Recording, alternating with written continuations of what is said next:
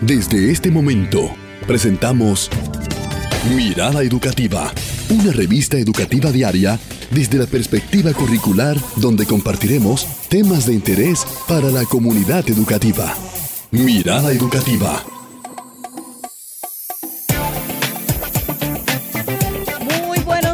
comunidad educativa de República Dominicana. Sean todos bienvenidos a su programa Mirada Educativa, un programa abierto, reflexivo e interactivo. Olga Sánchez, ¿cómo estás? ¿Cómo te sientes? Muy buenos días. Y qué bien, estamos aquí con nuestro invitado especial en el día de hoy del Ministerio de Educación Superior, Ciencia y Tecnología, el señor Rafael Martínez, coordinador de becas nacionales. Muy buenos días. Buenos días, encantadísimo de estar una vez más en este espacio radio educativa y además muy bien acompañado con dos damas bellas e inteligentes. Muchas gracias por la invitación. El placer es todo nuestro, además de, de, saber que usted en este momento histórico es uno de los más visitados por las personas que están detrás de las becas. Así que yo sé que su oficina en estos días ah, está muy concurrida y que usted sacó ese espacio para venir a compartir con nosotros aquí de cómo obtener una beca. Este proceso, Surmileni, yo sé que mantiene a don Rafael eh, todo el año en una actividad constante, porque cuando no es que se están eh, eh, otorgando la beca, pues están gestionando nuevos centros, nuevas oportunidades para los jóvenes, pero queremos saber cuáles son los requisitos para optar por una beca en el Ministerio de Educación Superior, Ciencia y Tecnología, MESIC. Muy bien, primero es justo poner en contexto a nuestros oyentes, explicando que se está marcando un antes y un después en esta gestión del doctor Franklin García Fermín a la cabeza del Ministerio de Educación Superior, Ciencia y Tecnología. Esto lo decimos porque es la primera vez, entendemos, que se están aplicando la metodología de la transparencia y la honestidad. Las becas son un sistema que crea el presidente de la República mediante el decreto 549-21, con el objetivo fundamental de que las becas sean otorgadas en base al mérito académico, lo que significa que la dedocracia y el señalamiento de privilegio han sido aniquilados totalmente. Ni siquiera el ministro, el doctor Franklin García Fermín, tiene la discreción de otorgar beca a personas determinada que no estén dentro de un sistema donde nosotros abrimos una convocatoria mediante una plataforma digital donde los aspirantes a beca puedan adjuntar sus documentos y a la vez aspirar a una de las becas que nosotros ofertamos. De manera que es bueno señalar eso para que los eh, radios oyentes eh, tengan claro de que esta vez se puede tener la esperanza, no importa de qué parte del país sea usted, de qué franja social usted pertenezca, sino que todos, si tienen el mérito académico, tienen la oportunidad de optar por una beca y ser beneficiado por la misma. Ya, en este año 2023, ¿por dónde va el proceso de otorgamiento de becas nacionales? Muy bien, nosotros aperturamos la convocatoria en enero 31 y concluyó en febrero 21 de las becas internacionales, aunque coordinamos el Departamento de Becas Nacionales, pero tenemos informaciones generales que le pueden servir a los aspirantes. En cuanto a las becas nacionales, la, fue aperturada el 31 de marzo y concluida el, el primero de marzo, perdón, y concluida el 21 de marzo. Ahora, en estos momentos, el Departamento de Becas Nacionales se encuentra en el proceso de evaluación de todos los expedientes que los aspirantes han adjuntado en nuestro sistema. O sea, que no se desesperen los muchachos que estamos en ese proceso. Sí, eh, es bueno señalar, porque los estudiantes, incluso a veces más que los estudiantes, los familiares de los estudiantes se desesperan más, los padres. Sí, eh, es un proceso un poco delicado donde no puede haber eh, ese apresuramiento por el hecho de que no se pueden cometer fallas. Nuestros evaluadores en el departamento, técnico profesionalmente preparado, eh, están prestos para darle el mejor servicio con transparencia. Para ello se necesita el tiempo de que se puedan evaluar, primero, que el índice académico de cada estudiante sea el requerido por el reglamento que establece, que es 80 puntos mínimo, o sea, de 80 a 100, si la escala de su récord eh, de notas es medido de 0 a 100. Cuando la escala se mide de 0 a 4, entonces el puntaje mínimo es 3 puntos, que es el equivalente, pero más que eso, que es prácticamente eh, el punto fundamental sine qua non de esta evaluación, entonces viene la calidad de la documentación. Cuando hablamos de la calidad, hablamos de que nosotros podamos validar que esa documentación sea o pertenezca a ese estudiante que está solicitando una beca. Porque como tú entenderás, hay gente que te pueden poner cualquier documento y pueda que sea falso, que, que, esté, que, esté, que esté alterado. Entonces nosotros necesitamos y por eso exigimos que esa documentación sea debidamente certificada y eh, legalizada por el Ministerio de Educación de la República Dominicana, el MINER, en los casos de bachilleres que optan a una licenciatura.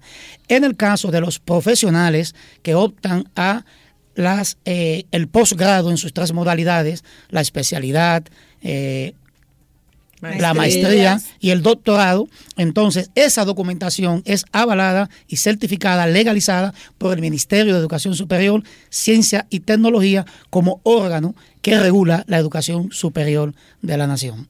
Bueno, Como, como ya pues muchísimos de los postulantes pues ya ya lo hicieron, muchas veces no saben por qué fueron rechazados. Entonces, bueno, que nosotros aquí, eh, el licenciado Martínez nos pueda decir cuáles son esos requisitos que debe de tener para la obtención de una, de una beca. Sí, siempre hemos discutido el tema de cómo informarle a los estudiantes cuando no son beneficiados. Nosotros utilizamos el término no beneficiado, jamás rechazado. Nosotros no queremos rechazar a nadie. Tenemos un presupuesto que es el que nos permite otorgar una cantidad de becas. Los requisitos fundamentales son el índice académico, como ya lo señalé. Luego que las documentación sean debidamente legalizadas. Luego que hayan registrado todo correctamente en el sistema, llenando todas las casillas como la carta de intención, eh, las informaciones que el sistema per se le va solicitando, para que entonces con esa calidad, cuando se llene ese documento, nosotros podamos elegir. Luego va a venir, y hay que entender esto muy bien, que hay que hay carreras en las que tienen un determinado cupo que aunque haya una cantidad exorbitante que hayan solicitado, no se la podemos dar a todos. Entonces ahí viene lo que marcamos como las de prioridad nacional. Hay un informe cero que se estableció, que se discutió entre todas las instituciones que acompañan al MESI, que fue designada mediante ese decreto, como la OPTI, Innovación de Presidencia, el, Ministerio de Industria y Comercio, eh, el Ministerio de Economía, el Ministerio de la Juventud, entre otras, donde en esa eh, discusión se determinó que había que seleccionar las que son de prioridad para el país, donde el estudiante, una vez termine una carrera, pueda tener la facilidad de insertarse en el mercado laboral, tanto público como privado. Es de ahí que nosotros hemos eh, utilizado el término de oxigenar el sistema de beca, porque, y me perdonan algunos oyentes, si son de, algunas carreras que no están en la oferta académica, es que ya hemos graduado demasiado de ellas. Entonces tenemos que ir oxigenando para darle oportunidad a esas como la ciencia, las matemáticas, la tecnología, la ingeniería, la medicina, en algunas especialidades, entre otras, para que los estudiantes sepan que hacer una buena elección también le va indicando el camino de que en el futuro, una vez terminen, tengan mejor desarrollo y formación en lo que han decidido estudiar. Don Rafael, si un estudiante no resulta favorecido, puede optar nuevamente a solicitar nuevamente una beca cuando venga la próxima convocatoria y si esos documentos, ¿cuántos años tienen de validez después de legalizado? Perfecto. Los documentos tienen de validez cinco años. El estudiante, si no es beneficiado en un proceso que abrimos, tiene todo el derecho, sin ningún tipo de limitación, a participar en la próxima convocatoria. E incluso si está, y es bueno que lo escuchen, si el estudiante está inscrito ya en una universidad, no hay ningún problema. Eso no es una limitante para participar. Puede participar y si sale beneficiado, entonces será beneficiado a partir del momento en que se le otorga la beca. Pero no es que si no está inscrito, no pueda eh, optar por la beca y se está inscrito de igual manera. O sea, que no hay problema con eso. En cuanto a que un estudiante obtenga, sea beneficiado, eh, y por si alguien pregunta eso también, sea beneficiado por una beca, también tiene el derecho a optar por una segunda beca, pero con una condición.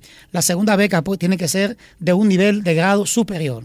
O sea, Oh, al estudiante no le podemos dar dos becas del mismo grado.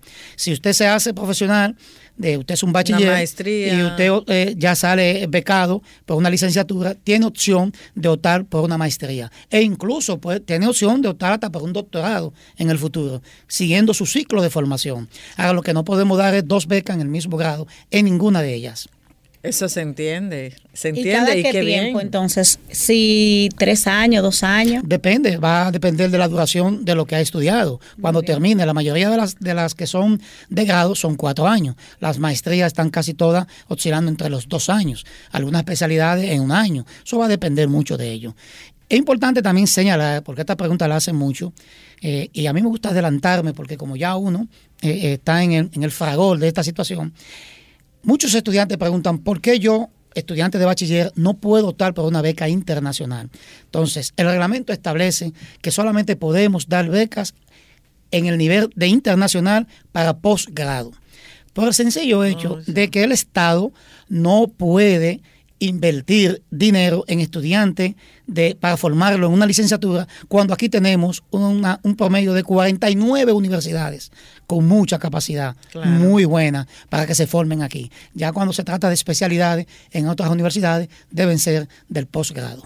Y hablando de esas universidades, ¿cuáles son esas instituciones que ofrecen becas a través del MESIT? Muy bien. Eh, el Ministerio de Educación Superior, Ciencia y Tecnología tiene acuerdo y convenio prácticamente con todas las universidades del país. Estamos hablando de unas 49 universidades y unos 6 institutos superiores, técnicos superiores. Eh, ahí están incluidas todas las que todo el mundo conoce, aquellas universidades de alto costo, como son UNIBE, INTEC, Pucamaima. UNFU, APED, el CET, Intec. y Global. O sea, ahí están todas. Luego está una gama de universidades a la que nosotros le hemos denominado, muy buena por cierto, con una eh, categoría profesional excelente, porque son evaluadas por el ministerio con el sistema quinquenal que el ministerio realiza para que esas universidades estén sobre esa observación en la calidad docente y en todas las áreas que tiene que ver con la educación. De manera que son prácticamente todas las universidades y nuestra queridísima, amada Universidad Autónoma de Santo Domingo UAS, que no se puede quedar. Para nada. Es la añorada por nosotros, por entenderse que, y eso lo dice todo el mundo, lo Claro establece el sí. presidente, lo dicen ustedes, lo digo yo y todo el que nos escucha, que es la Universidad del Pueblo. Así es, así es. Eh, qué, qué interesante, así que nuestros estudiantes y toda la comunidad educativa que está en sintonía con nosotros ya saben que pueden optar por algunas de estas universidades eh, del país. Así que también tenemos que ver qué, qué ofrecen, porque también dependiendo de esa, no todas la- las universidades ofrecen las mismas especialidades. Lógico, eh, cada universidad presenta un programa de ofertas. Luego el MESI tiene un mecanismo junto con estas instituciones del gobierno para determinar cuáles son las que van a incluirse en la oferta académica del MESI. Porque una cosa es la oferta académica de una universidad que es amplia. Luego, porque esa es para abierta para todos los estudiantes que quieran pagar, que puedan pagar. Ahora, la oferta que hace el MESI es lo que el MESI va a becar a través de un presupuesto del Estado Dominicano. De manera que eh, las ofertas son incluidas y son presentadas previamente en la plataforma que tenemos, las anunciamos para que el estudiante pueda, cuando abren la plataforma, puede ver todas las ofertas y que están, las que están y en cuáles universidades están. Es probable que usted ande buscando, por ejemplo, arquitectura y no la encuentre en Pucamaima, no la encuentre en AP, pero la encuentra en UNFU. Usted anda buscando eh, medicina, no la encuentra en, en, UNIBE, no la encuentra en Unicaribe, pero la encuentra en INTET. Y así sucesivamente. Entonces usted decide al final dónde usted quiere estudiar. Y ojo, este es un llamado de atención que le hacemos a nuestros queridos estudiantes. Deben saber de antemano cuál es la universidad, primero, que le gusta y que le conviene. Pero aparte de eso, saber el costo que cubre el MESI. Si nosotros cubrimos un 50% en las universidades de alto costo, tienen que estar conscientes de que sus familiares o el estudiante si trabaja va a pagar el otro 50%. Por eso es que hay universidades de costo menores donde el ciclo académico es mucho más cómodo, porque nosotros le ofrecemos eh, un porcentaje que muchas veces asciende al 60, 65 y hasta 70%. Entiendas, si te pongo un ejemplo sencillo, si una universidad te, te cobra por un trimestre 22 mil pesos y el MESI te asigna 16 mil pesos por trimestre, la familia tiene que buscar solo 8 mil pesos. Hay una o sea, 6 eh, mil pesos, perdón. Hay una, hay una ayuda bastante ahí. Ahora, cuando son en esas universidades de alto costo, tienen que buscar el 50%. La UAS es la única universidad en la que nosotros cubrimos el 100%. ¿Por qué el 100%? Porque las maestrías son todas cubiertas al 100%. Y los estudiantes de licenciatura que son de bachiller, le damos es la única modalidad también con la UAS que le entregamos una ayuda económica que está tipificada como beca de 5 mil pesos mensuales a los estudiantes de la UAS. Esto va directamente a ellos mediante una cuenta que le creamos con el banco en una tarjeta y el MESI eh, cada mes le va depositando esa mensualidad. Para ello el estudiante lo único que tiene que hacer es cumplir con su compromiso, estar asistiendo a clase, mantener su índice académico por encima de lo exigido. Estamos conversando con el señor Rafael Martínez, coordinador de becas nacionales del Ministerio de Educación Superior, Ciencia y Tecnología, quien nos está en esta mañana dando cátedra de cómo obtener una beca nacional. Antes de iniciar este programa, conversábamos por qué algunos programas eh, no están cubiertos, algunas especialidades. Por, ejemplo, hay en el área del derecho, en el área de psicología, tengo entendido. Yo quiero que usted, por favor, me responda, porque sé que hay algunos estudiantes que no tienen la posibilidad y lamentablemente el MESI no cubre. Bueno, eh, yo decía anteriormente lo que nosotros hemos denominado como la oxigenación del sistema. Sencillamente en algunas convocatorias, por ejemplo, como la que pasó, no sabemos si en la que viene, no lo podemos todavía anteponer, eh, van a estar incluidos esos programas. Ahora bien, como decíamos, que tenemos que tratar de ir cambiando, porque como hemos graduado bastante, por ejemplo, en derecho, hay bastante, demasiada beca eh, en derecho hemos dado. Más que en Francia, me parece. Exactamente. Entonces, hay, hay mucha comunicación, hay mucha publicidad, hay muchos negocios internacionales, hay mucha administración de empresas, muchos abogados. Entonces, tenemos que buscar la manera de que entre un año y otro podamos lo que se llama eso, oxigenar, dando otros programas para que los estudiantes se perfilen en otras áreas que son realmente más productivas. Lo que no significa eso que el año que viene o en dos años vuelvan a entrar en esa oferta. Sí, porque puede variar, pueden variar las ofertas, las circunstancias. que las demandas suban o bajen. Exactamente. Todo va a depender siempre el término de la oferta y la demanda. Eso va a tener que entrar ahí. Qué bien. Así es, estamos conversando con Rafael Martínez encargado de becas del Ministerio de Educación. Coordinador. Coordinador, de Se me pone celosa la encargada. que yo sabe paso, le manda un saludo. Es una profesional muy preparada, con un nivel eh, muy alto de atención al usuario. Los, las personas que nos visitan allá al Departamento de Becas Nacionales quedan encantados porque es una señora realmente muy profesional. Tienes que traerla por acá Creo también, que todos, que todos allá también tienen esa calidez y esa calidad en el trabajo, en la entrega, en acompañar a las personas, porque lo hemos vivido y personas también que han ido por allá también. Saludar a Paula Disla, que somos amigas y fuimos compañeras de labores. De relaciones internacionales. Entonces, en mandarle un saludo caluroso. Realmente, y perdona, Surmileni, en nosotros aquí en Radio Educativa nos sentimos muy satisfechos por las personas que trabajan en el Ministerio de Educación Superior porque han respondido eh, siempre que se le llama, pues están presentes, también la cordialidad cuando uno visita el ministerio, pues uno recibe esas atenciones de primera y se siente uno muy satisfecho cuando tú vas a solicitar un servicio y, y encuentras esas atenciones que hay muchas instituciones y para nadie es un secreto públicas que a veces el personal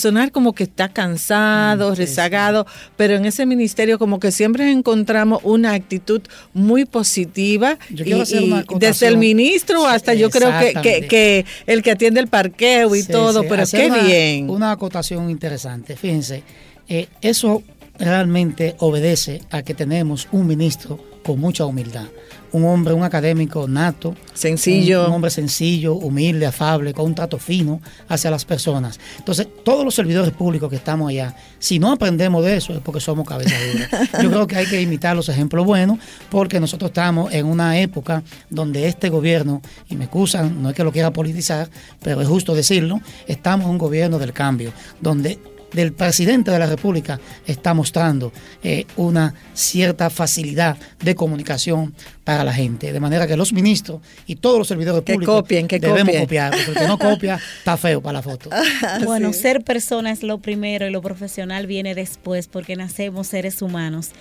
Y hay una una pregunta que se hace siempre muchas personas porque somos dueños de que nos pueda pasar cualquier situación.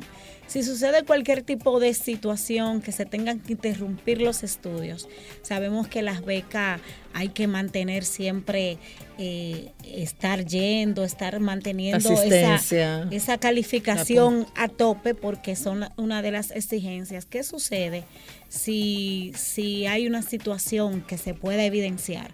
En ese caso, ¿pierde la beca o hay una consideración? Mira, ese caso se da fundamentalmente con nuestros queridísimos estudiantes de la UAS. Son, no sé si es que la UAS imprime esa, esa energía, eh, son contestatarios, son, eh, le gusta mucho la protesta y eso. Sin embargo, eso es sencillo. Nosotros le decimos, y hay una carta compromiso, un reglamento, donde le establece las condiciones. Nosotros decimos eh, que si usted tiene alguna dificultad, que eso es posible, de salud, de usted o de un familiar muy directo que dependa de usted, usted solo tiene que comunicarlo a tiempo. Usted lo que no puede dejar de asistir a clase, no presentar su histórico académico, lo que le llamamos los cards académicos, donde ustedes son evaluados, y después aparecerse tres o cuatro meses después al Departamento de Becas Nacionales a preguntar que por qué no le han pagado. Eso es injusto. Lo correcto es que inmediatamente se presenta una situación de esa naturaleza, no solamente a los de la UAS, también todos los que son becados en universidades privadas. Lo que deben hacer es comunicarlo con tiempo, con una justificación que se pueda constatar y luego nosotros hacemos lo que se llama una suspensión temporal y luego ese programa puede continuar, no pierde la beca. Nosotros decimos, allá muchos estudiantes utilizan el término, que yo estaba en tal situación y me quitan la beca. No, no. El MESI una vez otorga una beca, no le quita la beca a nadie usted la pierde. La pierde no asistiendo a clase, no eh, notificando cualquier situación para poder justificar la ausencia en las clases. De manera que le respondo diciéndole que solamente lo deben eh, anunciar, comunicar escrito y con justificación cuál es su situación y le ponemos un stop para luego darle seguimiento en, porque nosotros manejamos lo que son los contratos y eso es muy complicado. Entonces había que hacer extensión eh, de tiempo, habían que hacer una serie de, de situaciones en las que se pone un poco traumático el sistema si nos complicamos mucho. Pero si tenemos la justificación, no hay ningún problema. Qué bien, hay que justificar eh, eh, las situaciones que se presenten. Eh, don Rafael, un extranjero residente en el país con un buen índice académico puede optar por una beca nacional. El reglamento dice que las becas son otorgadas a ciudadanos dominicanos. Debe ser ciudadano para poder optar por una beca, lo que significa que debe tener una cédula a mano.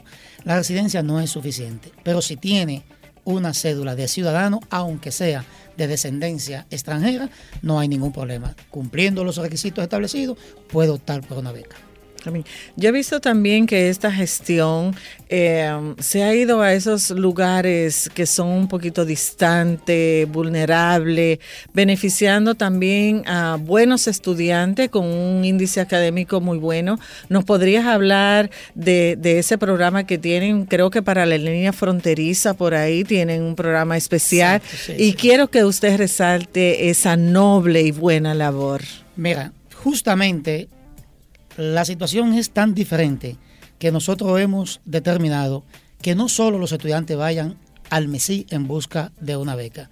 En esta oportunidad y en esta gestión, el MESI junto con el Ministerio de Economía, Planificación y Economía y el Infotet y el Ministerio de la Juventud, nos hemos trasladado a todos los lugares de los rincones eh, más lejanos, el sur profundo, el norte profundo y en la capital a los barrios. Por eso nosotros hicimos eh, un programa de visitas donde yo participé en algunos, la licenciada Lanny Puerto Real, la encargada del departamento, estuvo en otros, donde fuimos a darle charla a esos estudiantes, de explicarle cómo se aplica, cómo se puede optar por una beca, porque si no tienen la preparación, no tienen la información suficiente, se le pone un poco incómoda. E incluso llevamos material de apoyo, entiéndase una laptop, para poderlo ayudar a que puedan participar, indicándole la documentación que tienen que, que tener lista para poder optar por esa beca. Nos fuimos prácticamente a todas esas regiones y déjame decirte que en convocatorias anteriores teníamos participación, te pongo un ejemplo, Dajabón, que me llega así a la memoria. En la pasada tuvimos una participación de siete estudiantes, siete aspirantes, y pudimos darle la beca a cinco. Dos no tenían, eh, no pudieron completar la documentación y no podían. Sin embargo, en esta convocatoria, solamente de Dajabón, tenemos casi 59. ¡Oh, qué éxito! Pero además, de todas las provincias, aumentó la cantidad gracias a ese trabajo que conjuntamente hicimos las instituciones que están involucradas en el nuevo sistema de becas. Yo creo que con, eh, con esa eh, actividad que ustedes hacen por ahí se están casando con la gloria. bueno, nosotros estamos cumpliendo sencillamente algo que lo hacemos con mucha pasión, cumpliendo un mandato muy específico del presidente de la República y de nuestro ministro, que nos ha pedido que vayamos en auxilio de aquellos estudiantes que pertenecen a esa franja social de escasos recursos económicos. Porque nosotros no podemos Ojo con esto, no podemos negarle la beca a ningún ciudadano dominicano que cumpla con los requisitos, así sea hijo de Pepín Corripio o de Manuel Estrada o de quien sea. Tiene también derecho a participar y obtener una beca porque el requisito no te pide cuánto dinero usted tiene ni, a qué partido usted pertenece, ni de qué color es, ni de qué religión es. Como no lo establece, todos tenemos derecho. Ahora, ¿qué tenemos que hacer? Porque los que pueden tienen siempre mucho más facilidades. Entonces tenemos que ir a aquellos a donde aquellos que pueden menos para ayudarle a que puedan participar y obtener mayor número de becas. Qué bien. ¿Cuáles son las especialidades que están teniendo más demanda ahora mismo? Bueno, ahí eh, tendríamos que esperar a terminar la evaluación porque de todas hay mucha aplicación. Todas las que son eh, consideradas las STEM, que son la ciencia, la tecnología, la eh, matemáticas, la medicina, esas son las que están teniendo mucho más digamos, más presencia en las aplicaciones que estamos observando en el sistema. Al final, nosotros hacemos una estadística donde se establece de cuál programa, qué cantidad hemos otorgado de acuerdo a la participación de los aspirantes. Qué bien. Así es. Bueno, pues para finalizar un mensaje a, esos estudiantes que ya sí han sido asignados, los que están en proceso de espera y los que están pendientes para ya la próxima convocatoria, pues saber qué hacer y cómo prepararse. Muy bien, el primer mensaje debe ir dirigido a los que ya están en la plataforma inscrito y que los estamos evaluando que por favor no se desesperen. Esto lleva un tiempo de una evaluación y que en su momento oportuno van a recibir eh, noticias sobre su situación. Nosotros enviamos al final de la jornada correos masivos indicándole a todos los que fueron seleccionados. Luego eh, enviamos también al final a los que no han podido ser seleccionados. Ojo con una cosa importante, no se le puede explicar de manera particular a cada estudiante el por qué no fue elegido, porque todos tienen situaciones diferentes y eso sería prácticamente imposible explicar. Si usted no cumplió con los requisitos, hay muchas formas de no cumplir. O no subió los documentos legalizados, o le faltaron documentos, o no tuvo el índice. Eh, hay muchas razones. Además eh, de que también hay un cupo. Hay gente que cumpliendo en una determinada convocatoria se tienen que quedar fuera porque no caben. Porque hay otros que ya están ahí, que ya que, caben. Y no lo estamos eligiendo porque lo conocemos y no lo estamos eligiendo porque son de una u otra cosa. No, no.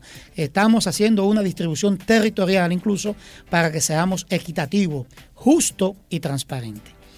En cuanto a aquellos que no pudieron participar y que están a tiempo ahora de comenzar a preparar los documentos para la próxima convocatoria, que se pongan en el, en, en el espejo de aquellos que teniendo la oportunidad no lo hicieron bien. O sea, usted tiene que tener su documentación a tiempo, legalizada, saber cuáles son los requisitos que son con el índice académico con 80 puntos o más y que esos documentos tienen que ser legalizados por el Ministerio de Educación eh, de la República Dominicana, lo de bachiller, lo de grado y lo de posgrado por el MESI. De manera que si usted tiene todo eso listo, cuando venga la convocatoria, estar pendiente de ella. Ya de hecho anuncio que siempre van a ser en el inicio de año, las internacionales el 31 de enero y luego el próximo mes, a dos meses, mejor dicho, marzo, son las nacionales. De manera que están eh, debidamente informados con tiempo para que participen y desearle a todos aquellos que decidan hacerlo mucha suerte. Qué bien. Y que los mejores resulten beneficiados y también los interesados. Eh, y que se mantengan también visitando las páginas del MESI porque siempre están, eh, eh, cualquier evento que participe, que tengan, pues lo están informando a través de las redes. Así que todo el mundo está conectado con la página del MESI. Es, ha sido un honor tenerle en esta mañana nosotros por aquí. Esperamos que prontamente vuelva con cada vez que haya noticia, pues por favor traerla por acá. Bueno, bueno, estamos realmente en plena disposición de venir de nuevo, que ustedes entiendan que es necesario venir a traer nuevas noticias. Gracias. Así es, despedimos y agradecemos a Rafael Martínez que viene desde el Ministerio de Educación Superior, Ciencia y Tecnología y despedimos pues... Hemos culminado esta misión del día de hoy. Y agradecerles a ustedes la sintonía de siempre, sabiendo que tienen una cita con nosotros mañana a partir de las 11. Somos somos Mirada Educativa, un programa abierto, reflexivo e interactivo. Mirada Educativa.